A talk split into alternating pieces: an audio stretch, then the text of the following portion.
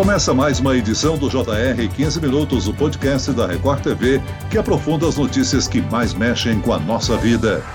Pela primeira vez desde 1976, o basquete brasileiro não estará competindo nos Jogos Olímpicos, que começarão ainda este mês. O Brasil é bicampeão mundial de basquete, já ganhou uma medalha de prata e uma de bronze no feminino e duas de bronze no masculino.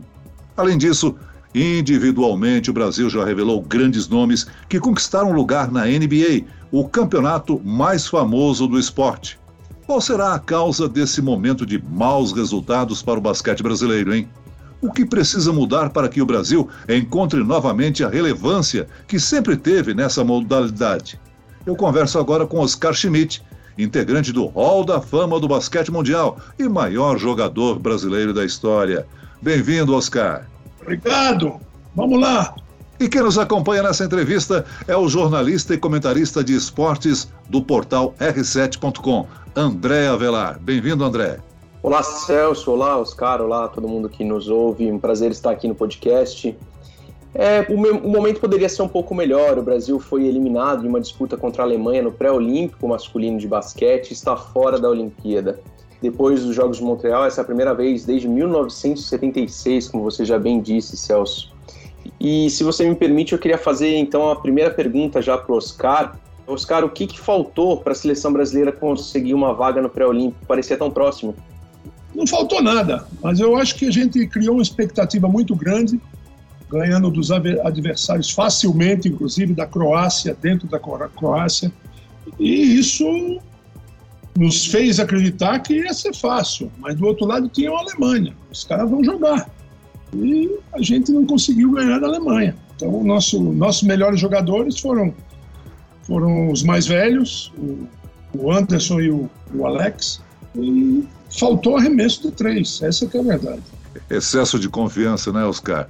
Você diria que a crise no basquete brasileiro, que vem desde os anos 90, se deve mais à falta de novos talentos individuais, como você, Marcel, Mauri e Pipoca, ou de condições para desenvolver um bom trabalho em grupo, hein? Muito difícil falar sobre renovação. Renovação depende de você ter atletas ou não. Eu acredito que o Brasil está no bom caminho. Sou sempre otimista com a seleção brasileira porque nós temos um presidente de confederação diferente dos outros. É um cara que jogou bem basquete, milionário, não sabe onde botar dinheiro, e eu acredito que ele não, não, vai, não vai poder nem que ele queira. Se ele também começar a querer se dar bem na confederação, aí meu mundo vai, vai, vai para o espaço. Eu, não, eu acredito por causa disso, que nós temos esse grande presidente, temos também a, a Paula, que é vice-presidente, e estamos num bom caminho, cara. Entendeu? Um resultado não vai mudar o que a gente pensa sobre o basquete brasileiro, porque resultado depende de um monte de coisa para mim. Não é só da, da preparação, não é só do, dos componentes da seleção, depende de você estar tranquilo naquele dia. E nesse dia a gente não estava tranquilo, a gente tomou um pau na Alemanha que eu vou te falar, cara. Tá, tá dando na minha cabeça até agora. Assim, infelizmente, ou felizmente, é assim. Agora, Oscar, nós chegamos a sediar uma Olimpíada recentemente e nem assim o basquete conseguiu um apoio suficiente para se reerguer. Qual o papel do investimento público na crise do esporte olímpico em geral e do basquete em particular, hein? Imprescindível ter apoio. Apoio significa dinheiro. Nós tivemos três jogadores que não vieram, não aceitaram a convocação porque estavam na NBA, treinando.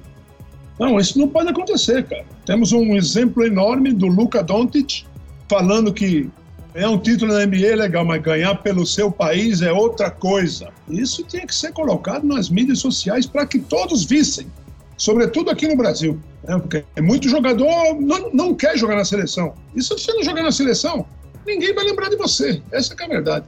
Não, então, começa por aí, que é o, o apoio é imprescindível e é imprescindível com dinheiro. Não, não se faz mais jogadores como antigamente. Né? A gente ia para o campeonato com a seleção sabendo que a gente ia botar dinheiro para ir lá.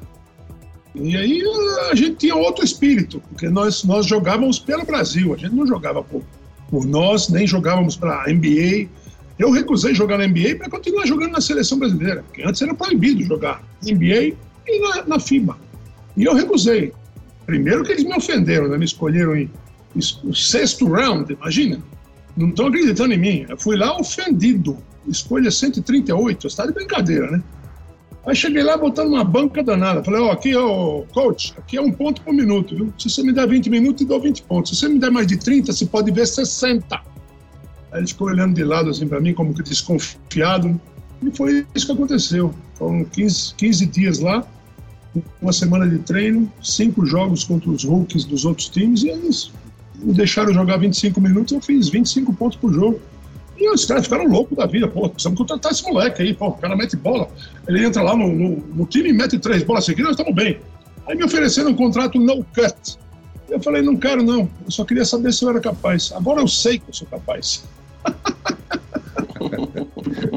Ô Celso, você sabe que o, Oscar não nomeou os nomes que não foram para o pré-olímpico, os nomes brasileiros, mas eu, eu falo aqui, tá? É, Raulzinho, Didi Lousada e Felício, Cristiano Felício, preferiram ficar com seus times na NBA, tá bom? Vamos só para a gente dar os nomes certinho, tá, Oscar?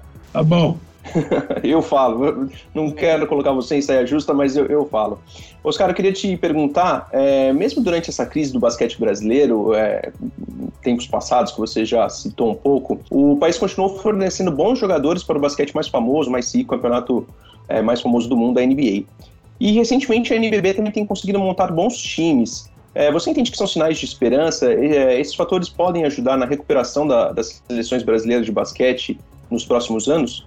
Claro, sem dúvida alguma. Quando a gente tem uma liga organizada e tem jogador bom jogando nessa liga, significa que ele é um, um potencial candidato à posição na, na seleção brasileira. E os jogadores que jogam na NBA também, porque o mal é que a gente nunca teve um, um jogador que domina, sobretudo o time dele e mais o campeonato da NBA. Então, o dia que a gente vê um jogador assim, provavelmente a gente vai ter uma boa seleção brasileira em resultados, né? porque o resultado vem depois de muitas coisas. Uma delas é essa. Se você ficar na frente de uma favela, ou comunidade, como eles chamam, você vai ver o que vai entrar e sair de gente grande desse, desse local. É impressionante, cara. E aí você pergunta para o menino, você, oh, você fez esporte? Eu falo, não, não fiz. Por que, que você não fez? Ah, porque eu tinha que trabalhar para minha família.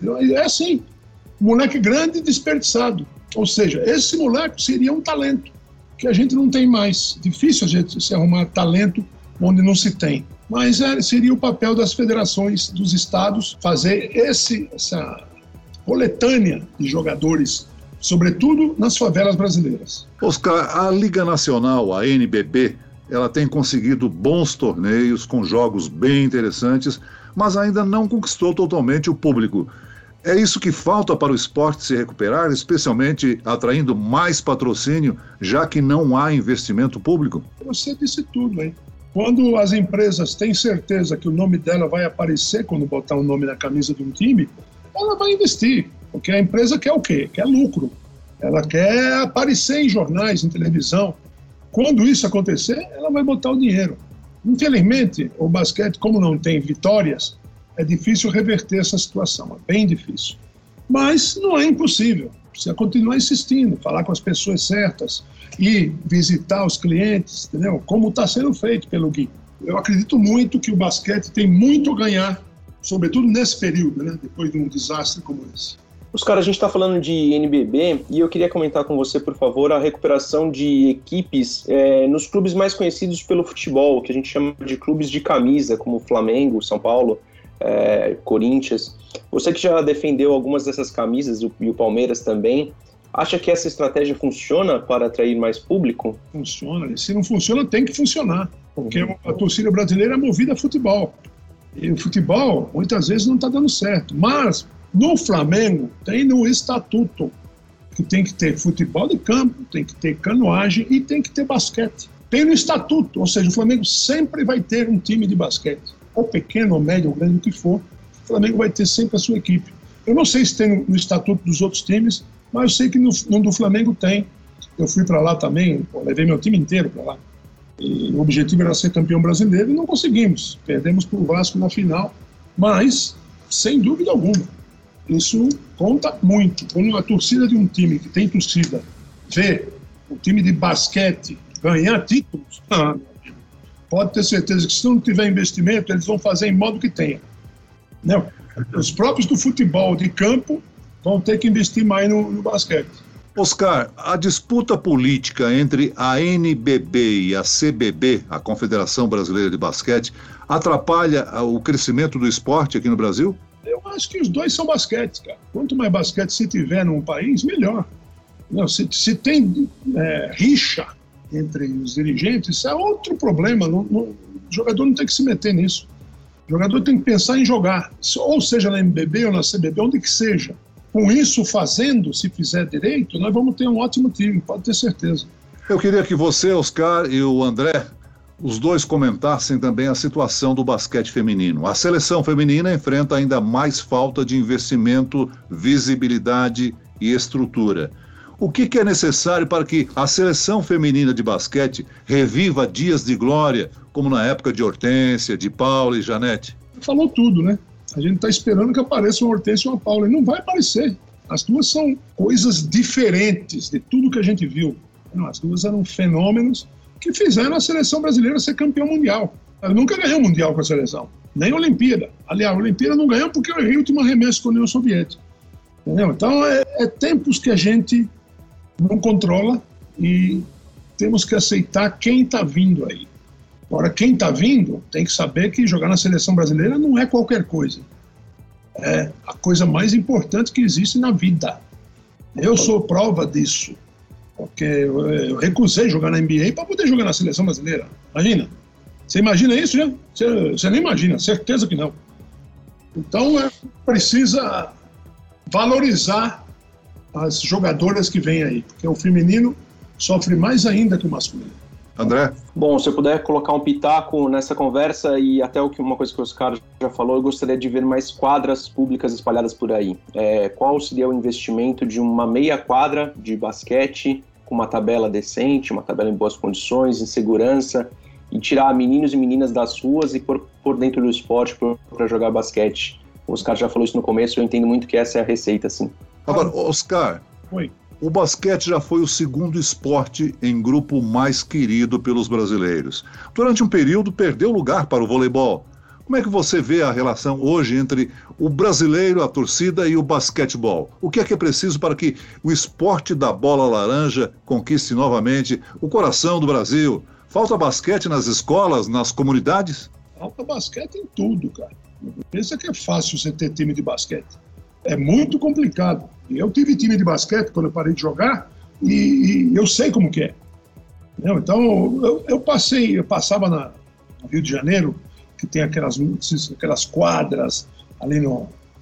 No aterro. Isso mesmo. E muitas vezes tem aquela lá principal que tem até o racha de basquete. Mas nas outras só tem o poste, não tem nem a tabela. Entendeu? Isso é vergonhoso para o nosso país. Quando nos Estados Unidos tem uma tabela em cada esquina, uma tabela bonitinha em cada esquina.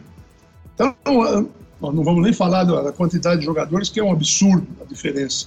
E a diferença faz a qualidade também. Né?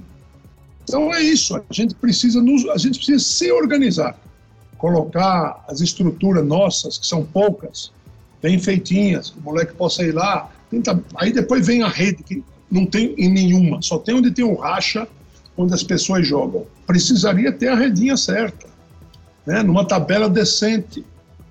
Então, isso não tem no Brasil. Mas você vai ver a, a, a, a trave de futebol, nossa, ela tá beleza. Imagina, não falta nada na trave de futebol. E é assim, infelizmente é assim. Nosso país privilegia sempre o futebol, depois de um tempo o vôlei, porque ganhou. Se não ganhar, ninguém vai trazer, ninguém vai vir ver. E é isso aí, cara. É bem difícil ser jogador de basquete no Brasil. Muito bem, nós chegamos ao fim desta edição do 15 Minutos. Eu agradeço a participação do ex-jogador Oscar Schmidt. Obrigado, Oscar. Obrigado a vocês. E agradeço a presença do comentarista de esportes do R7.com, André Avelar. André? Obrigado, Celso. Obrigado, Oscar. Obrigado a todo mundo que nos ouviu. Um prazer falar do maior e melhor esporte do mundo, o basquete. Esse podcast contou com a produção de Homero Augusto e dos estagiários David Bezerra e Larissa Silva. Sonoplastia de Marcos Vinícius. Coordenação de conteúdo Camila Moraes, Edvaldo Nunes e Luciana Bergamo. Direção de conteúdo Tiago Contreira. Vice-presidente de jornalismo Antônio Guerreiro. E eu, Celso Freitas, te aguardo no próximo episódio. Até amanhã.